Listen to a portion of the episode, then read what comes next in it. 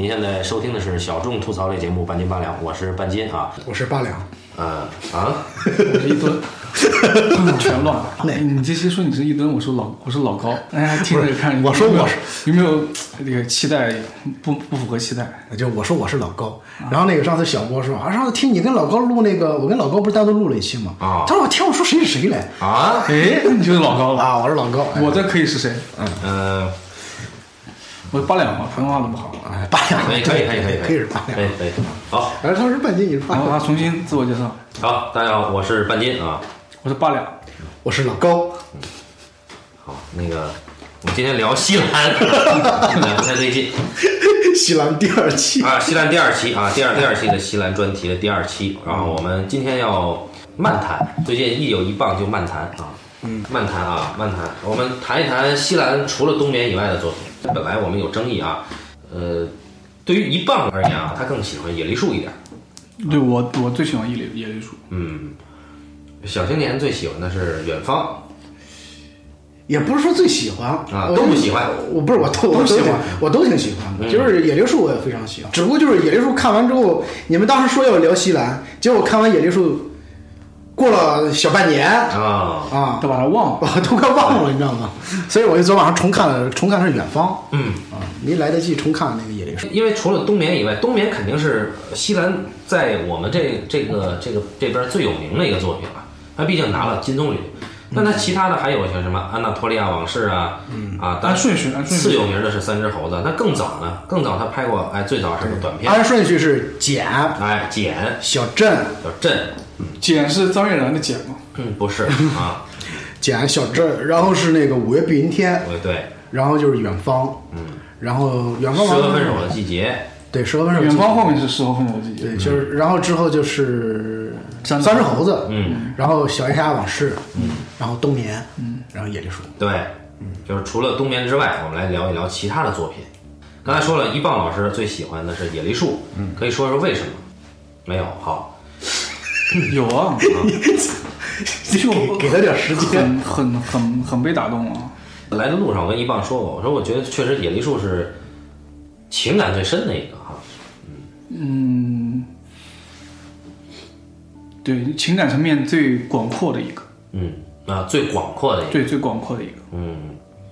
对你先，你先那个介绍一下剧情，让我帮我回忆一下。野梨树啊没有剧情啊，就是一个怎么没有剧情？有，怎么当然有剧情了？不是这个小小青小青年，对，小青年。对一小青年啊。是今天今天今天不在的嘉小青宾，小青年。在伊斯坦布尔大学，还是那不是伊斯坦布尔大学啊毕业之后回回回乡。城市我忘了，啊，毕业以后呢回家，回家他爸呢欠一肚子债啊，他爸是一小学老师，他爸是一个赌喜欢啊然后喜欢买彩票。赌博的人，嗯，他想做一个作家，对，当然写一这个小青年叫《野梨树》的小说，小青年呢，这个一直在写一个纯文学小说，叫《野梨树》，然后他就找不到钱出版，于是他回去就想找钱出版这本书。嗯，哎，这他爸呢还欠了一一屁股债，然后家里穷的揭不开锅，他呢也面临着这个毕业就失业的这个土耳其式的特特特特色啊，这个困境啊。说他是要选择大城市的一张床，还是选择小城市的一间房最后他选择了小城市的一张床。啊，对，选择村庄的一张床 啊，哎，然后这个他呢，往后呢就想到处去拉投资啊，写这本书，想印这本，把这本书印出来，可是呢四处碰壁啊哈，呃，同时呢，他爸呢越来越不靠谱，他呢，在他参加了教师资格证考试失败之后呢，呃，他人生很灰暗啊，然后他呢就，呃，把他爸最宝贵的一只猎犬给卖了。啊，卖了以后用这个钱出版了他的这个《野梨树》，但是一本都没卖出去啊，反正嗯。嗯，他呢他之前找过的那个作家，两个人还产生冲突的那个作家，书卖的特别好。就成了畅销作家啊。然后他呢去做当兵啊，他就去当兵了。当兵这个几年以后回来，他发现他爸退休了，退休了以后呢，退休金全都操持在他妈和他妹妹的手上啊。两个人置办了新电脑、新手机，过了日子还挺不错。他爸呢，一个人就躲在这个老家，他爷爷的老家放羊，他就去找他爸，找他爸呢，因为之前有这个事儿，他偷着卖狗这件事儿，他找他爸，他知道他爸呢其实是他这本书唯一的读者，啊，同时呢，他又他爸一直试图在老家的那个山坡上打一口水井，造福这一方百姓，可是一直都是打错了地方啊，是吧？是一个类似于这种大家看不起的一个理想主义者。然后他呢，呃，带着这份愧疚啊，就在井里上吊死了，没有，他就在去在挖这个井啊，就就呃，他最后那个上吊死了，他其实给了个意向，没有啊对啊确定他是吊死了还是没有。他没没死吧？没死最后他确定他在挖井。而且那个是很开放性的，因为有人有人去问过，我看过采访，有人问西兰说他最后上吊那个到底是父亲的梦还是什么？啊对西兰说不是父亲的梦啊，他他说他就处理了一个那样类似于虚幻的场对，景。因为啊因为因为他在那个《三只猴子》里边用过类似的手法，嗯就是那个人他他做梦梦见他死去的弟弟嗯那场戏嘛，嗯啊，他们他那个、呃他他其实是超现超不是回忆。现超现实的手法，他其实他用了传讲染人手法。他梦，见他弟弟来了，对对对对。但是这里不一样，这里在野梨树里边，他几次都是，呃，至少有一两次吧，梦见他父亲死，然后并且梦见他父亲摇篮时代的他父亲，嗯。啊，就是他就是脸上爬满了蚂蚁。对对对，对，就是说他到了，就是到了野梨树以后，就是你一看他用了一个类似的手法去拍这个东西的时候，嗯其实你感觉比在那个三只猴子里边，他那个强度很要大了很多。呃、其实安纳托利亚往事的超现实就已经比三只猴子用的好了。对对，啊，然后我我我我我是想正好说到这儿，就是野梨树结尾的这个，我觉得，呃，有有一点儿，他不是说他确实没有死，他没有上吊，但是没有他对更重要的那个意象是他在更重要的是挖井是对他在挖井，他带着那个负疚感去挖井，对他爸的负疚感去挖井。但是这里边儿呃，值得讨论的是当时那个视角到底是谁的嘛？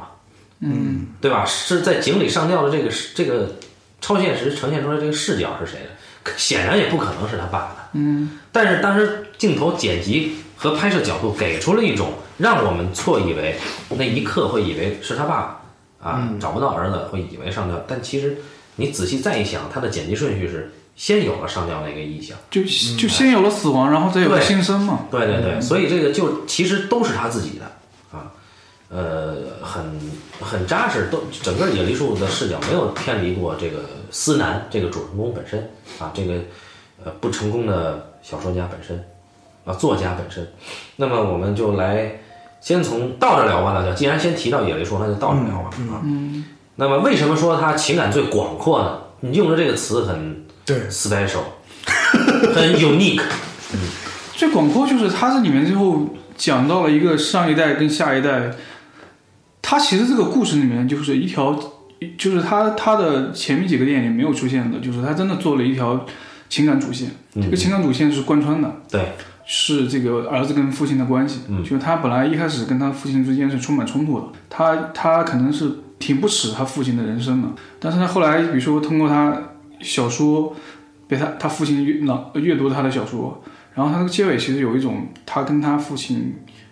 有一种和解，对，有一种和解。他这个和解也不是说他两个人两个人通过什么对话形式，嗯，他其实在前面好像我记得跟别人的对话里面就讲到，他说他说他这个挖井的这个形式啊，其实是他父亲的一个一个形式，因为他父亲，因为他爷爷就说爷爷会有一个对儿子的不理解，说他为什么一直在挖那个井，然后他后来跟跟跟其他人聊天对话里面聊到说，他觉得他父亲这个行为。就其实很像他在当地去出版一个小说一样，像是对一个当地那种很荒谬的生活的反抗。他甚至有一种像加缪的西西弗斯的神话那种感觉。嗯，然后但他他又有一个循环，其实三代人循环，父亲回到再长一辈的生活方式里面去。嗯，然后他最后其实，嗯、使用一种他父亲的方式，嗯就是他去去挖井。小心点，你们先聊聊，我先聊聊啊。多回忆回忆，我操！呃，我我的看法就是，就是我我是觉得这个东西是我为什么觉得它很广阔，它对它广阔，它情感层面的情感层面的层次很多，然后它也涉及到可能西南现在创作心境的变化。我觉得我现在看西看野类树，就是我可能年轻的时候，嗯，会更吃那些批判的，然后知识分子视角的东西。然后我现在觉得我跟我的父亲的很多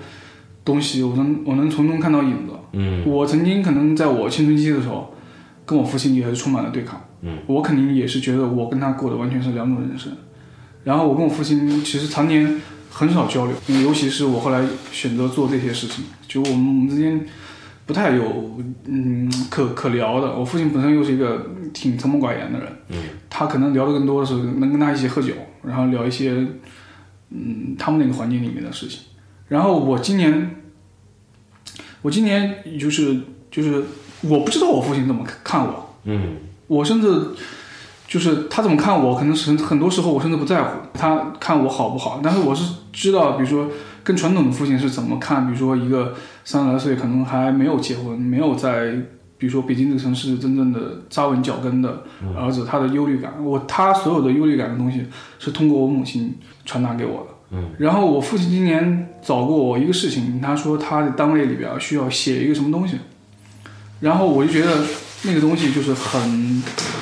就是很体制嘛，就是体制里面做一些很仪式感的东西又没有意义的东西。我其实当时就嗯呃态度上很随意，嗯，我就说这个东西有什么可弄的，嗯，然后说完呢，他就是要要求了可能第二次，然后我就把那个东西随便改了一改，我改了改，然后发给他了，然后这个事情就过去了。但是我想了很长时间，我就想我跟我父亲的关系是，我现在开始慢慢的跟以前想法不一样了。就我为什么能再回过头来想这个事情，是因为我突然想我父亲在他那个环境里面是一个什么样的存在，就是他是一个他是一个工商部门的，就是他会跟很多做生意的人打交道，嗯，然后他是一个在当地口碑很好的很好的人，他是一个因为他跟做生意的人打交道，他不是那种比如说。嗯，权力跟那个的关系，而是一个他，他是个很乐于助人，就是甚至用很多私情去做事儿的人。我突然一下就觉得，我觉得我跟我父亲缺乏交流，我在我的成长中间，可能他我看到他的缺点，我在对抗，然后或者说我身上没有那些缺点，但也有一个可能是他在世俗社会里面有一些优点，我身上也没有，就是乐于助人这个事儿就没有，就是为什么他愿意那个东西，他来求助于我，最后我不愿意去。我不太愿意去帮他做做那个事情，那么就是我我现在心境上去考虑父子关系的东西，可能跟三年前、五年前就完全不一样了。所以我我我看这个故事里边，野梨树里面那个那个那个男孩，其实他有一个在那个环境里面的几代人的循环的东西，而且他这里边还有一个很动人的是，他母亲怎么看父亲，他母亲怎么看父亲，很像我们的。我们很多，我们这种所谓文艺青年的母亲，就是你说他有多了解你吗？他其实没那么了解你，他甚至对你的的态度中是一种很摸盲目的、盲目的情感。他儿子跟父亲产生冲突的时候，母亲会跟儿子说：“其实当年你父亲是有才华的，他当年肯定也是一个文艺青年，知道吗？就是一代代的人，其实，在那个环境里面，最后慢慢的变成了一个。”后来，后来，后来那样的人，我再说说，我我是觉得《野梨树》这个片子呢，它是在借一个父子关系的这个一种人物关系，实际上在在讲他自己的一个怎么说呀，在讲他自己的一个自省过程。他不是说他这个自省不是自我觉醒，而是。就是你自己逐渐的明白自己到底是谁，就是自自己明白自己是个什么什么样子的一个过程，呃，更多的并不是在于他父亲做了什么，嗯，这个影片更多的是在于思南这个人，他犯下来的罪啊，呃，他对他父亲做的做的事儿，以及他对他周围人做的做的这些事儿，他做了这种进攻性的这种这种犯罪感的这些这些行为之后啊。他的带着这个负罪感去不断的认识自己，然后最后，呃，与其说是他在跟他父亲和解，我觉得不如说他是一次一次的把自己给放逐。就不管说是他当兵，还是他回来以后，又去到那个他当时跟那个作家争论的那个书店，再去到那个他这个父亲去放羊的这个地方，你看他到他父亲放羊的那个地方的那个状态。其实感觉他已经不太想再离开了，就是他那个状态，我觉得他并没有说，呃，他对他父亲有多，我更倾向于我愿意理解为他没有说他对他父亲有多愧疚，而是他明白其实他是一个更操蛋的人，就是他父亲钱包里一直存着那个简报，那个情感是很廉价的，在我看来，就是。任何一个觉得自己呃，比如说儿子发了一个文章，父亲他他他那个那个肯定儿子那个方式，可能这个确实相对极致一点啊。那么他翻出来钱包的那个简报的那一刻，呃，他哭了。那那个那个，我个人是我觉得是无所谓的。我觉得最关键的是在于后面那个上吊的镜头，以及他在井里面去不断的去去凿，就是明知道这个井已经不可能出水了，因为他父亲已经认命了。之前有父子对话，他父亲说：“我我他们都说对了，说这帮邻居原来嘲笑我是对的，这就是选错地方了。”然后他用这种方式对抗，我觉得他对抗的实际上可能是一种又一次的一个自我放逐。就在我看来，呃，所有的文学作品里边，目前为止啊，就目前我的这个认知状态，呃，能够最打动我的就是，呃，子一代对父母的那种无情的剥夺，就是无情的剥削和这种无情的漠视。就是说，呃，我我是我是觉得和解不和解这个东西本质上没有什么重要。对那有些电影，比如说《地久天长》的和解，在我这就它引不起我任任何的情感上的共共鸣。嗯但这个电影里面，我看它前面大部分，嗯尤其是他钱丢了，然后在家里面寻找钱，甚至他可能心里面有一个怀疑的对象。然后把这个事情在家里面一下子引起了这个震荡，嗯我看那场戏，我看的太难过，太难过了。我甚至觉得那一场戏比他之前所有的电影里面关于一个家庭关系的描述，哥哥跟弟弟的关系，妻子跟丈夫的关系，在这里面变成一个家庭内部的，我觉得充充充满了怀疑，然后这种可能这个东太看的太难过了。嗯，所以说他最后让儿子跟父亲，比如说父亲读他的小说。然后儿子去说父亲的那样的行为方式到底是为何？嗯，那种和解，我觉得对我是一个就精神上的极大的抚慰。嗯啊、明白明白。对，嗯，就是就这种抚慰是我我我特别理解，因为因为我对我的父母那种冷漠的态度是，就是当你看到这样一个影片，它直接刺痛了，就是他那个人可能就是有你的影子，然后你你需要一个就是，我觉得这个抚慰是来自于他自己的一种。一种自毁式的行为，而不是说在于他的，因为他在这个影片里没有对他父亲说什么，对吧他们他们他们的沟通不是发生在他们之间的，对，他是发生在外部。啊，而且他他妈也就像你说，他妈他妹根本就不理解他父亲，他父亲回去放羊，他妈他妹就拿着他的父亲的退休金，感觉这是他父亲之前所做的一些行为对他们的补偿嘛。他父亲现在走了，对于他们来说更清静，这两个人继续看剧，然后拿手机、拿电脑什么的，就过得很舒服嘛。就是他们需要他父亲的那个时候都已经完成了，他父亲不再是在这个家庭里有多大的作用了。但是对于这个儿子这一刻来讲，他父亲是他呃做下来一些罪孽的一种怎么说呀？就是当你人看到你自己曾经做过的这个罪孽在的的时候，你你是有一种自毁般的抚慰。我觉得是是这样，就是以以前我看这个。呃，就就前两天我看了一特别出色的一个医疗医疗小说，这个可能年后就能出版啊。然后他其实提到了，就是说的是一个医生跟另一个医生说，说你记住，你看这个患者家属，你看清楚他们什么关系。如果这个患者家属是带着孩子来看病的，你开开价开多少都可以。但如果是他带他父母来看病的话，他他一定有十万块钱，他要先留五万。如果他带的是孩子看病，他十万块钱都给你，他再借都可以，这就很现实嘛，对吧？就是还就是做父，因而且我我又刚刚刚做父亲不久，就是呃，你对于孩子的那个那个那种付出和你对父母的那种冷酷是是并存的，嗯，是并存的。而而这个野梨树思南他本身还没有孩子，但西兰是有孩子的啊，因为西兰在拍那个《适合分手的季节》。片尾写的是献给我的儿子，他是有孩子的，所以就是在这个时候去看野梨树，你会觉得他那个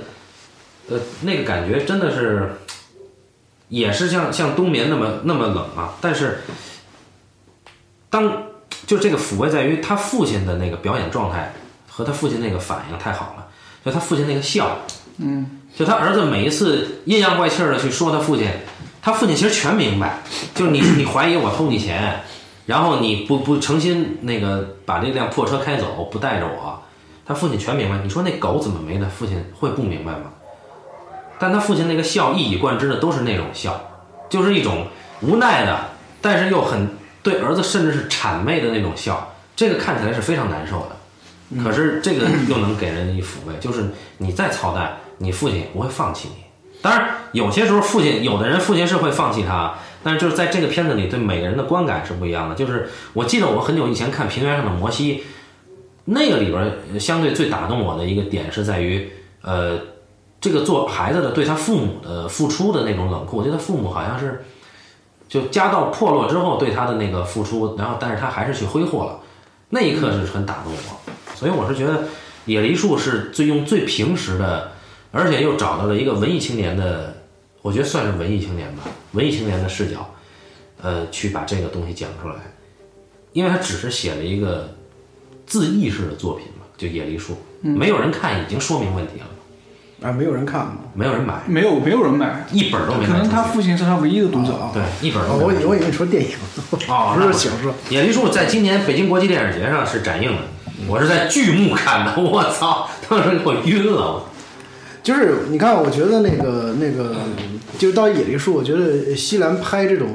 呃，就是就是你们刚才说了，其实他拍这个东西，他拍他用了一个很普世的一个方式去拍这个东西，就他不像贝拉塔尔一样。会把一个把这个关系给抽离掉啊用变成一个非常抽象的关系。抽象抽象了，对。对，然后呢，但是那个那个西兰呢拍的东西，它不是抽象的，嗯，它非常朴实的拍一个家庭关系，就是这这个东西呢，就是说我们刚才不是说，嗯，就是说我要联系稍微联系一下那个阿巴斯啊，啊，就阿巴斯，你看，就是我看他那个拍那个《何处是我朋友家》的时候，他其实也是在讲一个小孩的事儿，，对，讲一个小孩儿就给他朋友送作业本的事儿，对对，然后这里边其实反映出他的家庭关系来说，都是一个非常客观的一个角度嘛。嗯，他用了大量的大量的这个这个中远景的一个一个拍这个孩子的，比如他爷爷在那儿跟几个老头儿对，聊天的时候，孩子他们跑过去嘛，嗯他爷爷跟人说 说，呃，我为什么让他去给我拿烟呢？其实我这里有烟，就是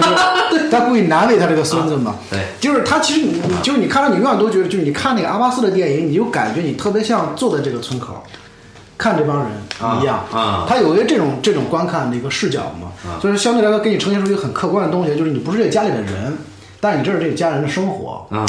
然后呢，但是西兰是西兰是把你拽进这个家庭生活，啊，对对对对，然后让你就是说把你按照你仔细看这个家庭生活，这就是你的家庭生活。所以说，我觉得就西兰，不管是最早时候就是像那个五月碧云天远方，然后还是到后来这个嗯嗯嗯，三只猴子呀，然后到这个冬眠野一树，他其实都是在拍一个很普通的一个家庭生活。嗯，然后呢，他在这个家庭生活里，他其实在讲一个人的事儿。我觉得西兰牛逼一点是什么？他讲人讲到头了，你知道吗？他讲的很极致这个事儿。嗯，就是讲这个情感的东西，就是说我们惯常的认，就是说，比如说前两天咱们不说嘛，说这有一就是你说我我跟你说那个事儿，你说它是一种情绪，嗯，它构不成一个戏剧嘛，嗯，就它戏里头是失效的嘛，嗯，就是我因为我是我是觉得嘛，就是说就是你知道在生活当中真实就是一个一段家庭关系当中。呃，这个家庭成员互相之间这个情感的真实反应，其实是有极大戏剧冲突的，对。只不过它不是那种戏剧冲突，啊，就是他在这个生活中，这种东西很很，你比如说，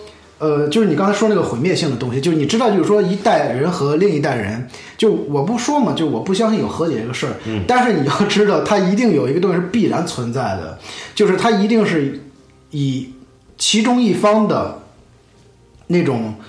就是那种自我摧毁式的方式，嗯，选择那种自我摧毁式的方式生活，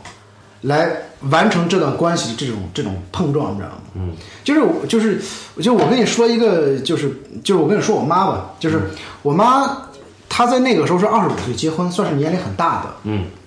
就那个时候，呃，我们可以再挑别的节目去讲我妈曾经初恋的事儿啊，就是说，就那个时候我妈为什么拖这么这么大了才结婚？她一直没有碰到自己喜欢的人嘛。后来我姥爷说说你必须要呃得结婚了这个年龄什么的。后来找到我爸，结果他跟我爸结婚呢，就注定了他自己生的嗯不好的命运。嗯，然后呢，但是那个时候我妈为什么结婚呢？后来我妈很多年之后，我妈跟我说，她说我那时候就赌气跟他结的婚，她跟谁赌气？就跟我姥爷赌气。哦，结果这一赌，我说对，我说你看你现在有有这么多的怨气，就是因为你当时那一赌气，嗯，你一赌气就把整个大半辈子赌进去了。就是你知道，现实生活中很多家庭他的关系都是这样子的，就他一赌气做了这样的一个选择。你不是想要这样吗？我让我就这样让你看看。你不是出轨吗？我也出轨。他就他其实就是就是在这个家庭关系当中，就是说他不是有那种和解存在，就是那种自毁式的东西。嗯，你其实看起来挺动人，但是他在生活当中很残酷的。对我刚听了一个故事，是真的，就是就说这个有一个有有有一对有有一对儿这个应该是某某操这个还真就是说某某机构机构吧，某机构的这个这个这个办事人员啊，他他他出轨了，他出轨了呢，然后玩玩吧，那他媳妇儿就是说的好轻松就那边那个女生啊，就想要想要那个想要扶正。嗯，他媳妇儿说：“好，你出轨我就不离。”然后呢，我也出轨，嗯啊，就不成全你们。结果他出轨是对象是自己的老板，嗯，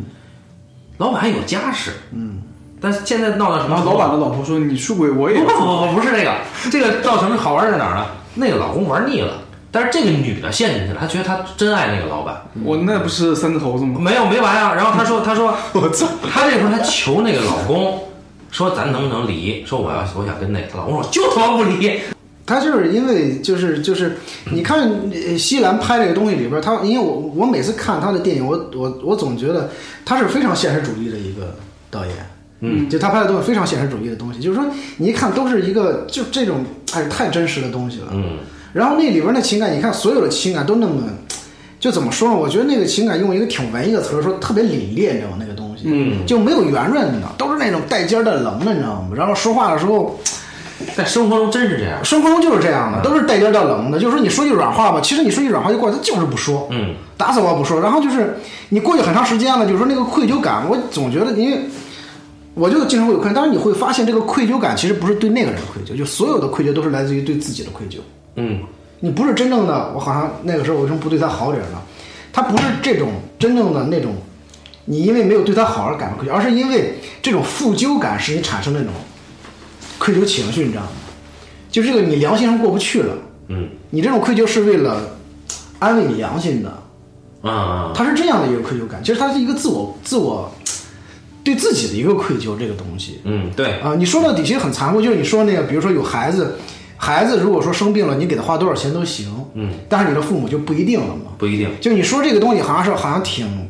挺操蛋的，但是你知道现实生活中它确实这样子的，嗯，就这个东西就是一轮一轮、一代一代的，就是说，但凡是普通家庭，我们说普通家庭，不说那种很有钱的，嗯，当然是普通家庭，就你要知道生一场病它意味着什么，嗯，是吧？生一场大病那意味着什么？就基本上，或者是你家里边拆字签，父母离世分遗产的时候，它也意味着什么？嗯，就所有的呃，就是说，我觉得人的情感非常经不起考验的，其实，特别是啊，就亲情这个东西是挺什么的，还是就是西兰的电影里边，它最后它呈现这个东西很有意思。就我觉得我里边，我觉得特别让我觉得挺动人的一场戏，你知道什么？就是他不小心把那个栏杆儿上有一个 桥桥上面桥上有一个装饰的那个装饰雕装饰雕雕塑给碰掉了嘛，那胳膊，把他给吓得呀！我操，就开始到处跑嘛，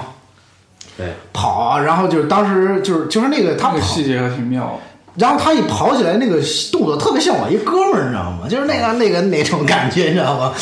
但是那个细节特让我，就是我觉得那个东西挺动人的，他就赶紧跑那个阁楼上把自己关起来，他跑到特洛伊木马里去了。对，然后然后就咚咚咚咚咚咚有那个敲门声，就是你看那个时候他在逃避什么呢？就是那个那个心理的描写那个东西，嗯，就是你看这个人他，就是你说那个放逐，我觉得其实挺好的一个，就是一种解释，你知道吗？就他不断的在放任自流似的，就他用了一种这种方式，就是他的人生不断的就是说我既然已经，他老想掌握住什么，你知道吗？对，但实际上其实抓不住什么，就是他特别不想沦为自己的，沦为自己父亲这样的。呃，怎么说？就是他，但他最后他发现他真的不如他父亲。是啊，他就是他就是就是你最后那种感觉，就是说，你比如他最后在那挖井的时候，就是你总感觉这个人认命了。你知道，一个人认命了，不见得是，但可悲的是，他父亲其实认了是我这块儿打不出水来，但丫还在打。但是你知道，他父亲说，他父亲就是说，这个处理上最妙一点是什么？就是说，你看这个地方打不出水，算了，别打了。我觉得这不是认命，你知道吗？哦，就当他认命的时候是什么？就是说我操，我他用一个这样就是就是不认命。他用这样一个方式来来干什么？就是说，他心里你说他知道这个地方挖不出水吗？他可能知道，你知道吗？但是我就就这种东西是那种就是就是那个反反抗的本身就是对意义哎，就像他去写在那个环境写一个小说一样，对对对可能不为人所读。对对，它这是一种情绪，这是一种很放大的情绪，对对就是。就我今儿非得给他，就就挖挖挖不出来，我也挖，那是一种情绪的对那种对对，不断的。但当时你看，你回到之前那个他把那个东西碰完之后跑那个细节，他其实就反映这个人他啊，对，他内在的那个那个特别孱弱的东西嘛。那个也是情绪，对就是啊，那那场戏太他妈神了！嗯我操，他一开始先他妈把那作家憋住了，先他妈审判人家，我操，最后作家骂他一顿，作家走了，然后他一看，哎，这浮雕怎么他妈胳膊是是松了的，给他捅下去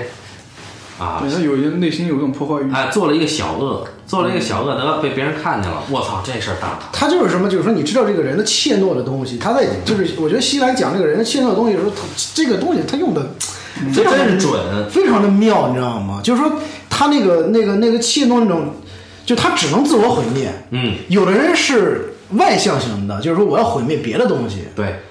他他憋不住了，他要毁灭别的，但是你看他轻轻的一碰下去，他都不是他故意损坏的，你知道吗？他是故意，他是不是他毁的，但那是他扔的。对，但是他他这个这个举动就就是说，你看，就这个人他在这个地方的时候，就是说他那种处境里边，对，其实你看他也是一种尴尬嘛。我操，那个这种那个是一个很很隐喻，也不是很隐喻了，那个是一个很很趣味性的注脚，就是，他那个城市啊，是他读大学的那个城市，我记得。然后呢，他很熟，去了那儿以后，他的谈吐跟在家乡完全不一样。嗯，什么？他去他是去考那个教师资格证的，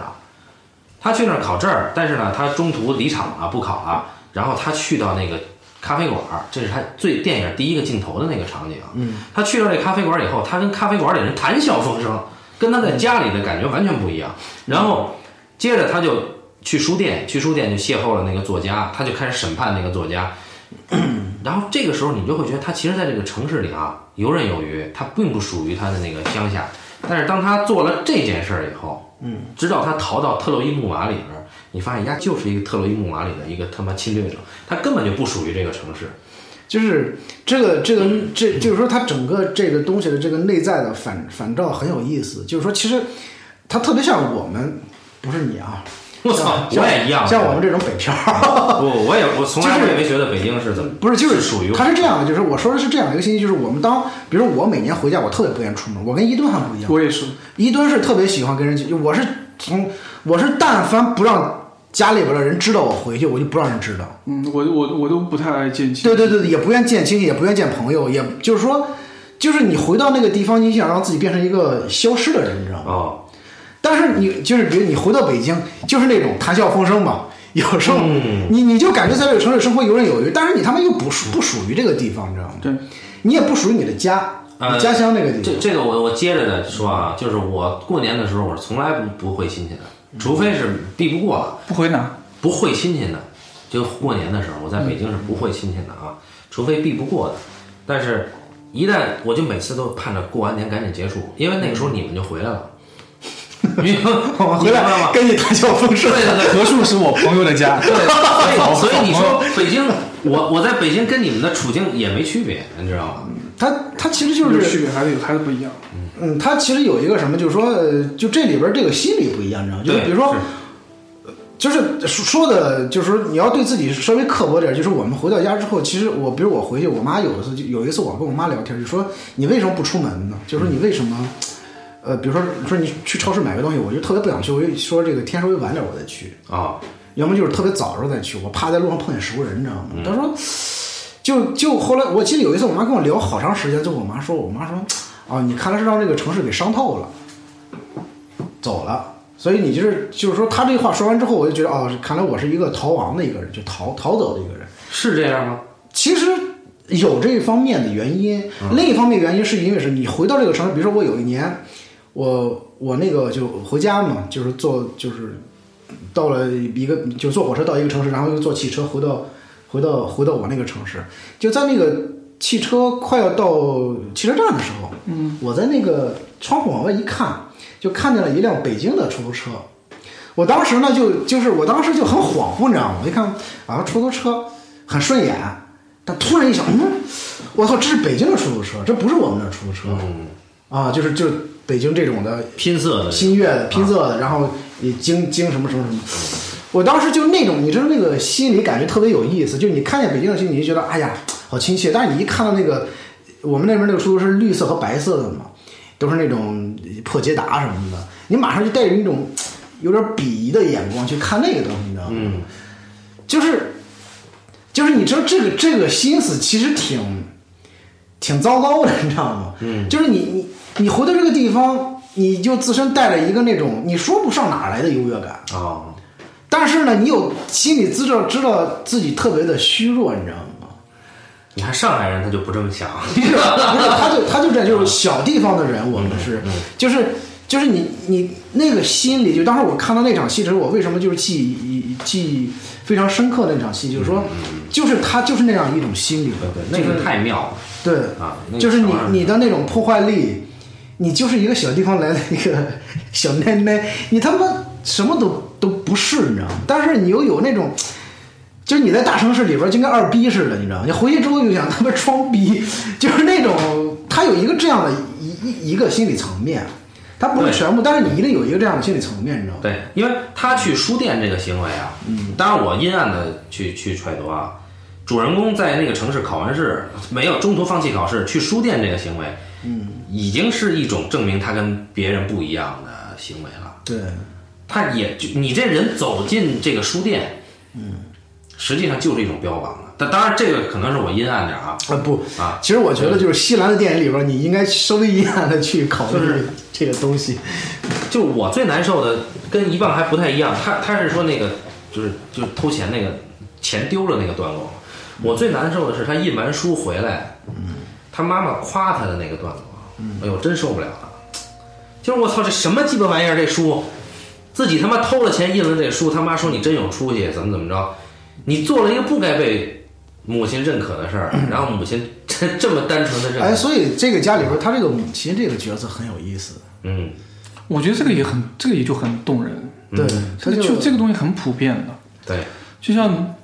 就像我跟我我妈的关系一样，嗯我妈其实不太能理解我选择这样的职业。嗯，我当年本科学的新闻，她可能觉得你学完新闻在本省，然后找一个很好的媒体工作，嗯，挺好的。嗯，你为什么做这些？然后。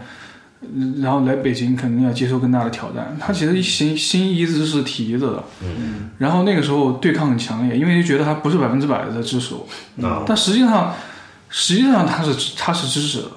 他没有在反抗，他没有在完全摁着你说你一定要回去，他其实就是在支持你，但他有他肯定会有他的担心了，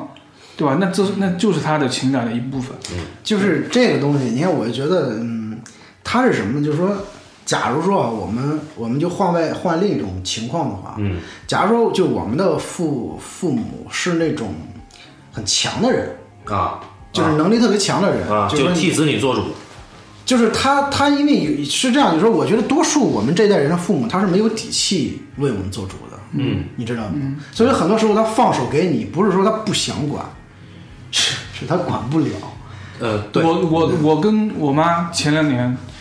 因为我跟我女朋友就是有一次闹分手，嗯，然后我妈其实是指望着我跟我女朋友能结婚的，啊，但是呢，闹分手那次，我其实之前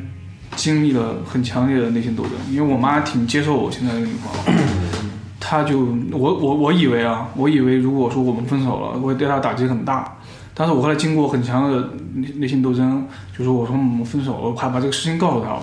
但是我没想到，嗯，她的反应比我想象的嗯。要温和得多，她甚至反过来来安慰我，她说那这个事情如果真的不行了，那比如他给给我做心理建设，我我一下子就觉得，其实父母对我们那种世俗情感其实是很动人的。年轻的时候，很多你觉得对你跟父母的对抗，那种价值观的对抗，他有时候最后你年纪大了就会。世俗情感不是情感吗？世俗情感当然也是一种很很宝贵的情感。就是他这这个情感的连接特别有意思，你知道？你说我有时候觉得，就是我我拿一个别的事儿类比啊，可能不太恰当。嗯，就比如说我们过去在大学里边宿舍里边，就你但凡有一个人稍微勤快一点儿，别的人一定会很懒的。嗯，因为我觉得这个家庭关系里边也是这样的一个这种状况。嗯，就假如说，就假如说，就其中有一方，就是说他一旦是处于一个下势的时候，另一方他他会安慰你，知道吗？啊，就是这样的。就比如说，假如说原来是你你是一个需要去去安慰他、抚慰他的一个角色，你知道吗？就当有一天你受不了的时候，他没有办法，就是已经没有往下的空间了，嗯他就逼着自己转换一个角色，转换一个行为嘛。嗯嗯。啊，就是说，他这是一个普世普世情感里边比较动人的一面，其实是。对，嗯。当然，他也有非常不不动人的一面。嗯嗯这个说开就是野野梨树这个，因为刚才直接直接谈他最核心的这个情感了，现在就说说野梨树这里边，我觉得他确实指涉了几几个一直以来那个西兰创作所涉猎的东西，一个是文学，它只涉了文学本身，嗯，然后还只涉了宗教，这个是之前他电影里几乎没提过。几乎没提过，啊好像是几乎没提过。野梨树里边有。他就是冬眠的时候，有人拿着念珠，就是那个那个穷家，就那个租户他们家，老对，就是就是冬眠里边是这样，是那个那个租户的那个小孩他叔叔嗯，是一个教徒，对他妈也是，他奶奶，对，他奶奶是就是他们家就是你会发现，就是说这个精英阶层没有信教的，然后那个三只猴子里边是男人，最后决定剥削那个，最后决定找他们楼下那个茶茶馆小哥顶罪之前，去了一趟清真寺，嗯，啊，就基本上只是这种，哎，浮光掠影了一下，嗯，但是这里边可是直接来啊，嗯，这里边是直接来，而且这里边是作用在剧作上的，我觉得可以先聊一聊，就是说，呃，首先是他回到家乡以后，那些人对他写书以及对整个文学的看法，实际上是很有现当代代表性的，很有说明性的。就是他们当地那个那个当代那个市长，家里那个村长啊、镇长还是市长，去那办公室，市长就说说我们这儿曾经有一个有一个骗子骗我们的经费出书，他说他是诗人，这个收垃圾的啊，然后骗走了钱什么的，最后这个市长就把他又推推到那个当地的一个转行的商业商人身上了，办采石场的人身上。他这个好像里面有一些很隐晦的政治批评的东西，啊，也跟他土耳其的在任的这个政府的领导人有关系。嗯。他就是好像有些文化扶持上面的问题。这个政治隐就隐晦的批评，其实，在《三只猴子》里边，你仔细看那个，就那个男人的上司找他顶罪那哥们儿秃顶，嗯，他的办公室竞选办公室背后的书柜上有一本纳粹的书，你 看的这么仔细，那个后景直接那那个书直接是一个纳粹符号。嗯，啊，那那那个不知我我找不到怎么翻译那书，书名他也拍了。啊，但是那个凯末尔那个政府当时就是一个独裁政府。啊，嗯反正那个也也也很说明问题，就包括他这个四处被拒，没有人去去采石场老板那儿，那老板也是对他那个态度，老板实际上是想写一个我们应该建立文化的这样一最个，最最狠的就是你跟商人谈，跟政政政治家谈，嗯谈不出个结果，结果跟一个作家谈，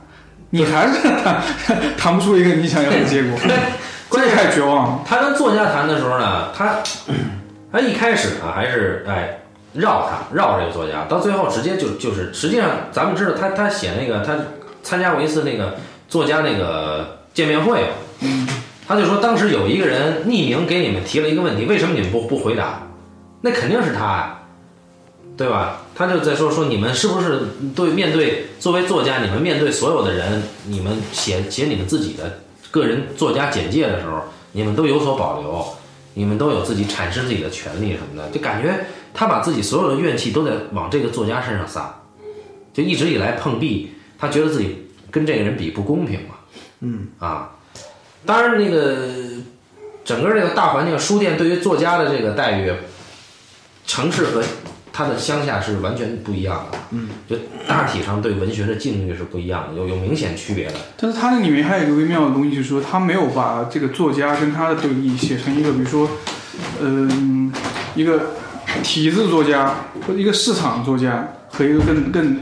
文学倾向的青年作家的冲突，啊反倒是他自己身上有一些被那个作家只只只认为说是一个什么虚妄的浪漫主义的东西。对对对，这个点就是，就是他写的狠就狠在，呃，我们可以清清楚的认知到，这哥们儿自己不行，就一次又一次，就如果说之前不同意给他出书那个，还是有一些其他的他们自身的立场上的原因的话，那么面对这个作家的谈话，你就其实他就已经侧面证明了，这哥们儿无论是对于文学的理解，还是他自己的修为，嗯，文学修为确实是欠火，甚至是偏激。嗯，那接下来你就会看到，这么一个偏激的人非要写书，他做下来的这些事儿，比那个北野武之前拍过那个《阿基里斯与龟》狠得多。嗯，那是非要画画，最后画成那套还画。这个，但是这个不是，这个直接是你，你对于亲人的一种一种理所当然的剥削嘛，对他没有把主人公摆在一个呃，受害者的位置。呃，没有把他摆在了摆在了一个对对对受害者位，把把他摆成一个哎，好像被环境吞噬的，呃，怀才不遇没有，对嗯对，而且他选角选的很好，就这个人本身有一副蠢样，啊，有一副蠢样，然后其他人还都觉得这个人脑子有问题，对吧？嗯，他妈后来跟只有他妈说他怎么可能是一个但是他妈这句话是在他出书以后说的，在他出书以前，他妈说的，我就知道我指不上你，让你管你爸要一个水那个电费都这么费劲，结果哎，他把书拿来，他妈立马就变了，他妈说我就知道我这儿子错不了啊，嗯，也也不是吧，他没有什么好像是是，但是没有没有我说这么傻。突，然之间的转变吧。呃，不是，就是同一场戏啊，但我记得好像他之前就挺觉得他儿子好像有过那种说他儿子觉得他儿子是可以有有有有呃没有没有真没有，没有吗？就在这场戏，他去催电费，他爸他爸应该那天发工资没发，然后他就空手回来，他妈就说他，说完以后呢，就开始开始他妈就跟他聊婚姻，然后他就开始，他妈就说你什么时候找一个什么的，然后那个，哎，这个时候呢，他他妈前一秒钟还说我指不上你，他就把书签签了自己的名字了，送给他妈了。他妈说我就知道我没看错你啊，我儿子人们都说你疯了，我不信什么的，然后接着就开始谈婚姻，这个时候再转，就转他他母亲回忆就说当时我跟你爸是怎么着，那时候所有人都在谈论钱，你爸却跟我讲什么农场的味道和什么田野的颜色什么的，我操，对啊，他爸曾经是个文艺青年嘛。对啊，这个事儿特别逗，我跟你说啊，就是就是那个那个，就当时不是我那个展览的时候，那个有那个画廊不是呃做那个推送嘛，然后我就发给我妈了，啊，然后呢，我妈说，看完之后说，说你这是弄的什么东西？啊 说你这能卖吗？然后呢，过了几天之后，不是就是有一个美院的老师买了一个大的嘛，啊，然后呢，我说我就是美院有一个老师买了买了一张，他说多少钱？我说三万多。然后我妈接着也说说，哎呀，这太好了，你做这个东西做的真太好了，说这说明有人有人认可你了。我当时我就很生气的就把他那个他那给我发那个全部都删掉了，我就 就是你就是他很像的，就是你说这个事儿呢，就这个情感很奇怪。对对对对，真的很微妙。嗯嗯，就是你会发现他在跟他妈对话，那，这个这这里边有有有一个比较微妙的点，就是我们会发现这个影片一开始他对他爸的态度和后来是不一样的。他回乡以后对他爸是那种审慎的距离，他并不直面跟他爸冲突。嗯，他一般对这个他爸的怨气都是借着跟他妈说，而且还不直接说，就就批判他妈当时为什么找了这样一个人，到最后伤害他妈，以这种方式来来来说。他基本上没有跟他爸直接冲突啊，包括到了乡下，他就顶多是以这种特别猥琐的方式，就是我开车来，但是我不带你走，我自己开车走这种。哎，你讲这个突然提醒我，西兰有一个特别好，就是他所有的主人公，包括他的人物，他的那个距作者跟人物之间的距离那个东西都特别好，就他、他那个关系，他他既有批判的，也有同情的，然后既有豁达的，也有可能更审视的，嗯，更刻薄有的。对，所以我觉得他其实是用了一个更客观的一个视角吧。嗯，就是这个视角一旦就是说，因为你像刚才一棒说的这个，就我觉得相对来说比较客观视角才会给你产生出这但是么多。但是一个作者去写人物的话，他其实不可能做做做做一个完全客观的东西，呃他一定是主观的。但是大部分人的做法，他这个主观里面是很容易是一个单面的东西，对。他不可能保持一个像西兰那样的距离，对对对就是他很容易沉溺到我说对于这个人物的同情或者对，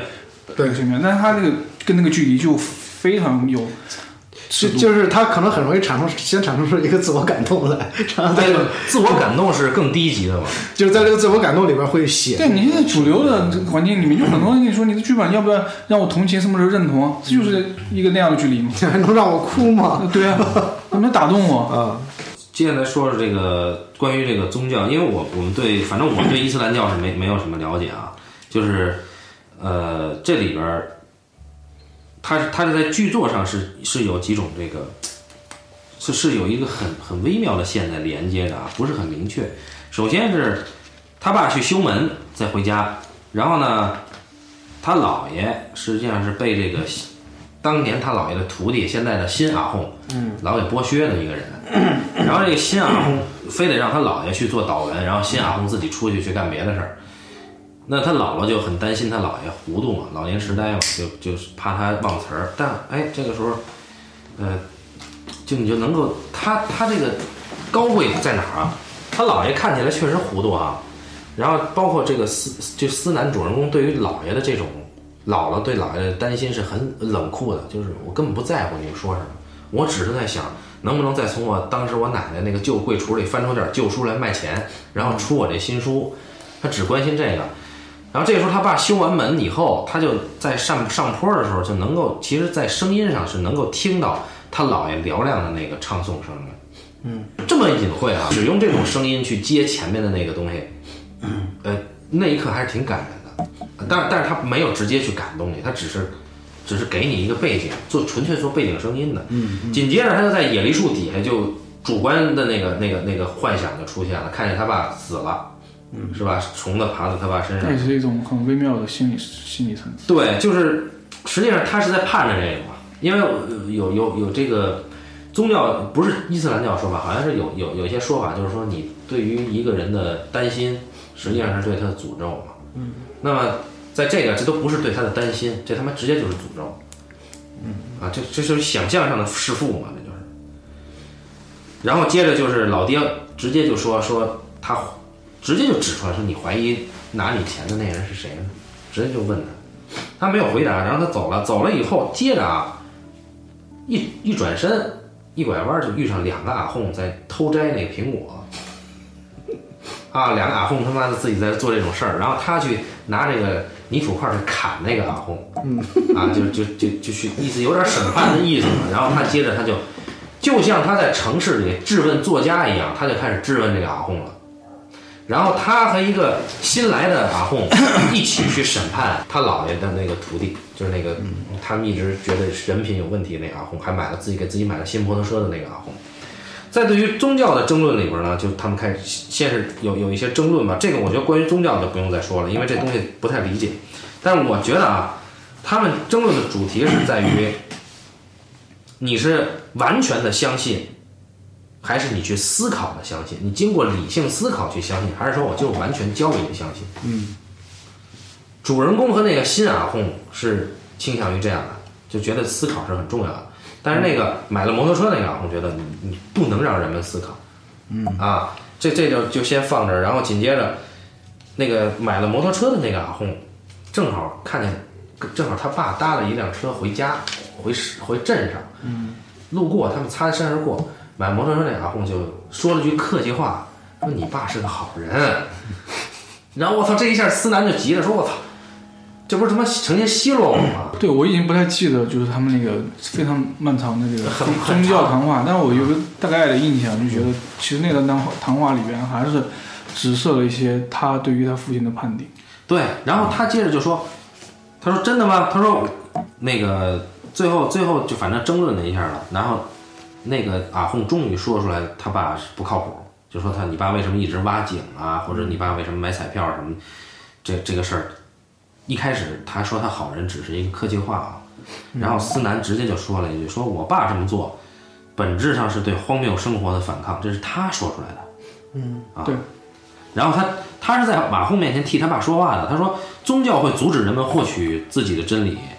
然后。然后他就直接就指责这个阿红说：“你现在买买摩托车的这个薪水，难道不是我爸赌博花的钱吗？就流转到你这儿了。”但是这场戏完了，紧接着他就卖狗去了。这个在剧作上你这么写肯定是有原因的，就我们可能未必能够完全理解他在宗教上那个长篇大论，而且那个那个整个他是在行走中拍的，很很不稳定的，没法理解那个。但是在宗教争论之后，他甚至为他爸辩护之后，他直接把他爸的狗卖了，而且那个那个卖狗的场景处理的还是挺这个就很高级啊。嗯就我们一般就是一般写剧作，他会处理一个心理层次的上面的说一步、两步、三步，对，一定要？给一足定给给一个清晰的脉络。嗯但他这个写法，就真正的人的心理性的东西、精神性的东西，他有时候是善恶交织的。嗯，它可能是不同的境界在一起交织的，所以他这前后行为产生的矛盾不影响他最后还是能导向那个那个那个沟通的结结局。对他其实你知道，人在很多时候要做一个决定的时候，就是说，他其实到那个那个，就是这个事件最后他就变得和上是无关了，你知道吗？嗯就这个目的，就是在就是这个事情行动当中，这个目的是最重要的，善恶不重要。然后这个目的完成之后，我们再去谈论善恶的事情。嗯呃，人其实都是这样的，嗯你知道吗？就是说，我们宁可留出一个时间来让自己后后悔，嗯也不会就在这个在这个当口戛然而止嘛。啊，对对对对对，他其实就是这样的讲，而且就是我就突然想起那个，就刚才说的那个那个，就是说这里边他有几段隐喻，比如说他父亲的死，嗯包括最后那个那个那个在井里边那种那些隐喻什么，其实里边他引出一个很有意思的一个话题是什么呢？就是你知道为什么？